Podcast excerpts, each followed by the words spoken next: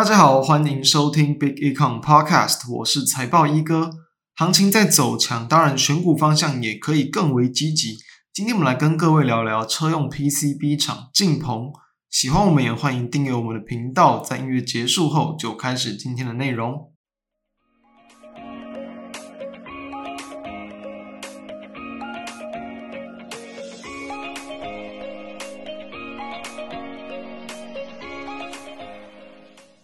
最近整个国际股市开始往上反弹，那其实我认为说，目前整体包含像经济啊、利率啊、资金的这个面向，其实啊都还是符合在我们前一阵子跟大家追踪的方向，就是往一个好的方向发展。当然，最简单你就是去看，包含像美元指数跟美债殖利率，只要没有在一路往上创高，慢慢的回档。那都会对于行情有利。那至于说背后的原因为何？当然，近期所公布的，包含像 CPI、PPI 等一些经济数据，都是比预期来的还要弱一些，代表经济没有这么的强。那通膨就会放缓，通膨放缓，当然就会让市场预期联准会比较不会再去做过多的一些鹰派的动作。所以，这其实早就可以去预期到。只不过，我认为联准会当然还是会有留一些退路啊，然后去做一些比较模糊啊，当然语带保留的一些空间。避免万一真的出状况，他们可能还有升息的动作。只是现在上来看，既然哦，其实在前几个月前就已经可以去看到这种通膨陆续放缓的现象，那预期说这种升息几乎已经进到这种终点的一个时间点，其实是可以预期的。所以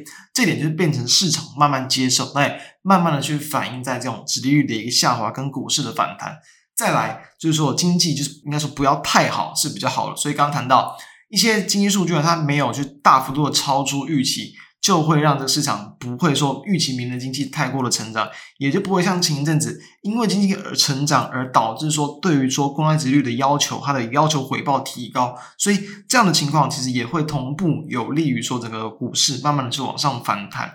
再来就是说，但我一认为依旧要去关注，包括像失业率的部分了。哦，失业率只要不要去大幅度的一个暴增，或者是说，在这个初领失业救济金的人数不要去超过近一年来的这个高点，认为都会是一个相对平缓，哦，也不会让市场去出现一些，比如说针对经济的一个更严重的这种衰退的一些恐慌，所以慢慢的一个降温，哦，然后慢慢的借由一些，比如说部分的一些这种产业的需求回温复苏，那就会有利于整个国际股市，或者慢慢的去走向一个就是持续垫高的行情，所以。既然这样子走，我们就可以去乐观的去期待后续的一个发展。好，那我们这边要去再去提点一下，其实我从大概半个月以来，两周前是跟各位谈到说，从这种呃，从比如说在短期有营运可能一些利空，或者是在第四季这几个月的营收不会太过强劲的公司，但是明年基本上是一个比较正向的成长。这一型的公司有没有谈过？很容易，比如说它短期有利多，你先上后下之后会再上。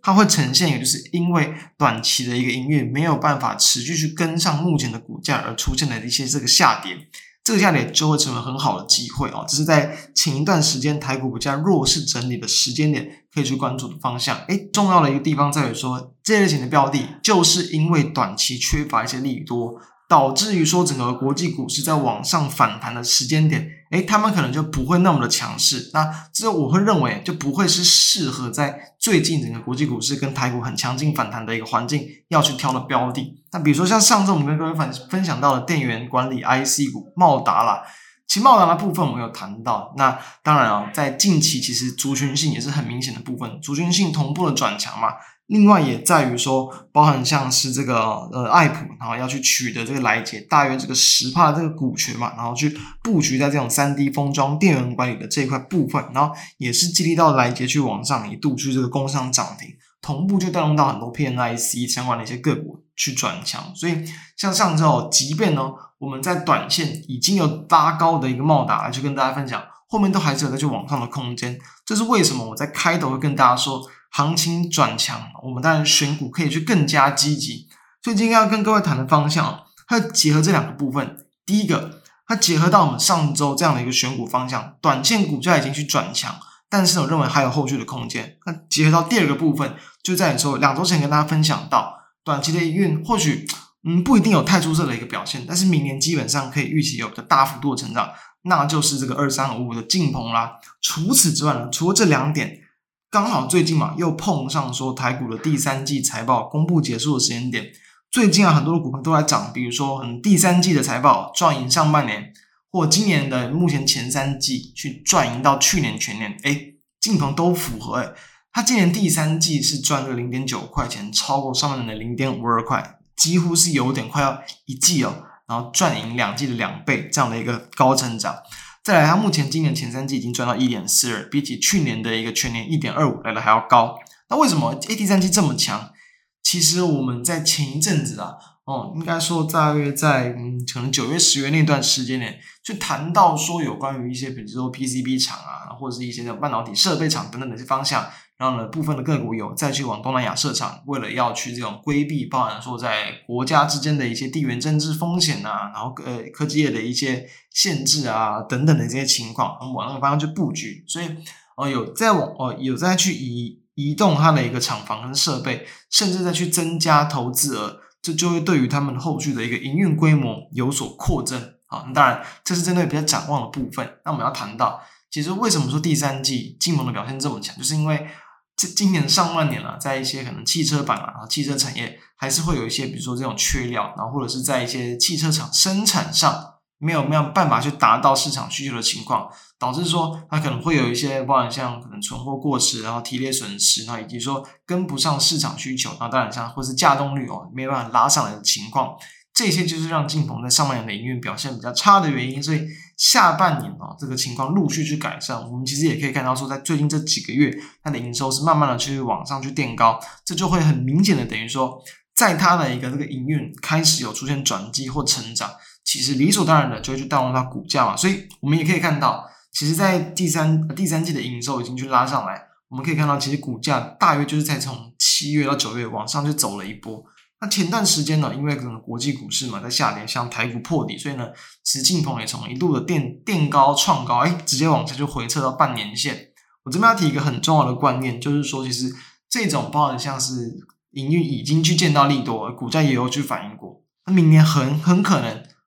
在更大的成长幅度的公司哦，这种因为说不是自身的原因哦，导致股价出现明显的回档，很多时候都会成为很好的一个这个布局机会。最近的股价走势就是反映这样的一个想法嘛，对不对？你修正到半年线，然后整理整理整理，诶哦，突然呃财报利多，法说会利多啊，然后就激励到股价几乎又要再去突破近期的一个新高点，所以这就是在最近我认为说不一定说哦、你可能一定要去找说股价就是真的非常弱，在下面低档，但是呢，如果说真的在低档还没有去发动。我反倒认为说，你可以去多加去看看，回头看看说它到底基本面是如何，是不是真的这么差，还只是暂时因为资金的一些轮动跟移转被被带了下来，那后面还有在往上的空间。好，所以刚刚是进盟在今年上半年跟第三季的情况，哎，整个市况慢慢去变好，同时在那个生产的稼动率上也去提高嘛，等于说它就有更多的可以去符合市场需求的空间。好。那除此之外呢，我们要知道，但明年的市场展望如何？以集邦科技所预估说，包含像整个汽车产业啊，或者汽车车厂，这就出货，明年可能预期年增率是大约嗯接近四趴，还不到四趴，所以算是个平稳的成长幅度。那因为晋鹏也知道，他们因为现在呃国际上的各个车厂其实都是往偏向说这种非燃油车的一个方向去做发展，他们也是蛮积极的去切入这一块的一些应用。所以呢，是针对说比较可能先进或者是比较这种呃新兴能源车相关的一些车用电子的一些这种产品啊，及集邦科技他们是给出了更乐观的预估啊。在去年开始，大约这五年左右，可能这个年均复合增长率是有可以来到六趴以上，诶，这就会比起啊单纯的一个车市成长的幅度还要去更强，认为这就会是等于说提供了晋鹏它在明年获利有机会大幅度可能回到单季啊，可能就是可能零点呃零点七零点八块以上这样的一个水平，就直接去摆脱了今年上半年那样的窘境。那既然营运大幅度的回温了，当然。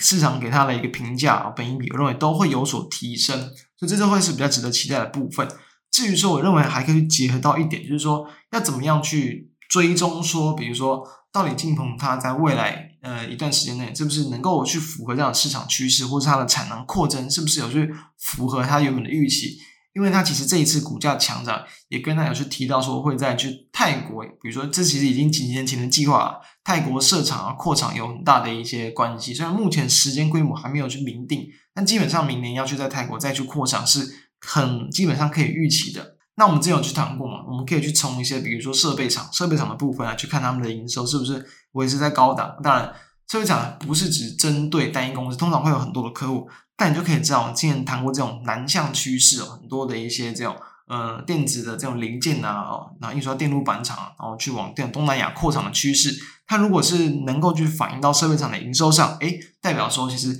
基本上他们的营运规模扩大是很很容易可以预期的。所以对于晋鹏来说，比如说。之前我们去谈过这种呃这些公司相关的，比如说设备厂这个群益这些公司，它在最近的一个营收，基本上上一个月哦，其实也是去应该说九月前一个月公布了嘛，九月份是创下近期的波段新高，然后在十月份其实它的月减幅度也大约不到三趴，所以这就是一个维持在很高档，几乎是创在维持在波段新高的表现。这就可以去印证说，我认为这些公司它在扩张的幅度是很可以去预期的。那当然，你就比较不用去担心说，会不会又有在一些递延的一些这种情况，导致说明年的营收或许会有跟不上的情况。我认为就比较不用担心啊，明年它很很容易啊，认为可以就回到大概在可能二零二二年啊的一个营运高峰的水准，去从晋鹏的角度来去看。那再来就是说，就是在呃。因为那边等于说还算是在前期嘛，比如说还在扩厂啊，然后呢要陆续去增加订单，就是泰国厂那个部分，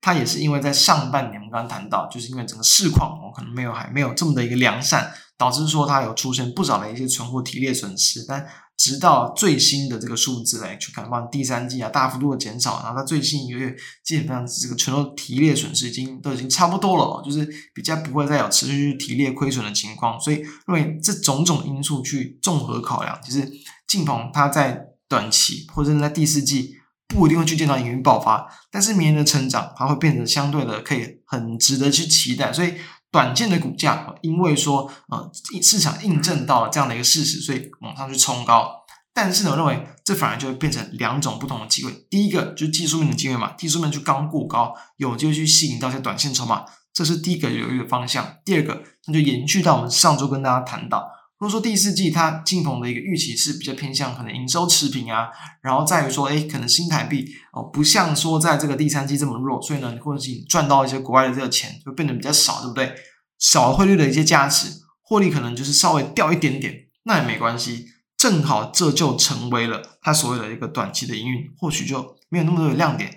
导致说这种股价压回，然后布局去明年它的一个新一波呃营运成长动能的机会，所以这两种不同的方向提供给大家参考。那我认为哦，最近的一个国际股市的反弹，它当然很难，你要说一路风顺、一波到顶哦，不太可能啦。毕竟利率哦，至于它不是很快速的回档，它顶多回落到一个位置，它就会开始在一个就是可能相对高档处开始去做整理。所以我认为像刚刚谈到。短期你可以去趁势，顺着这一波还没有结束的行情积极操作，但中期呢，即便股价拉回，也很容易去成为下一波布局的机会啊，提供给大家参考。那以上就是我们今天的内容，相关的资料都会放在我们的 FB 跟 B 站网站上，大家欢迎可以去浏览。我们就下周再见，大家拜拜。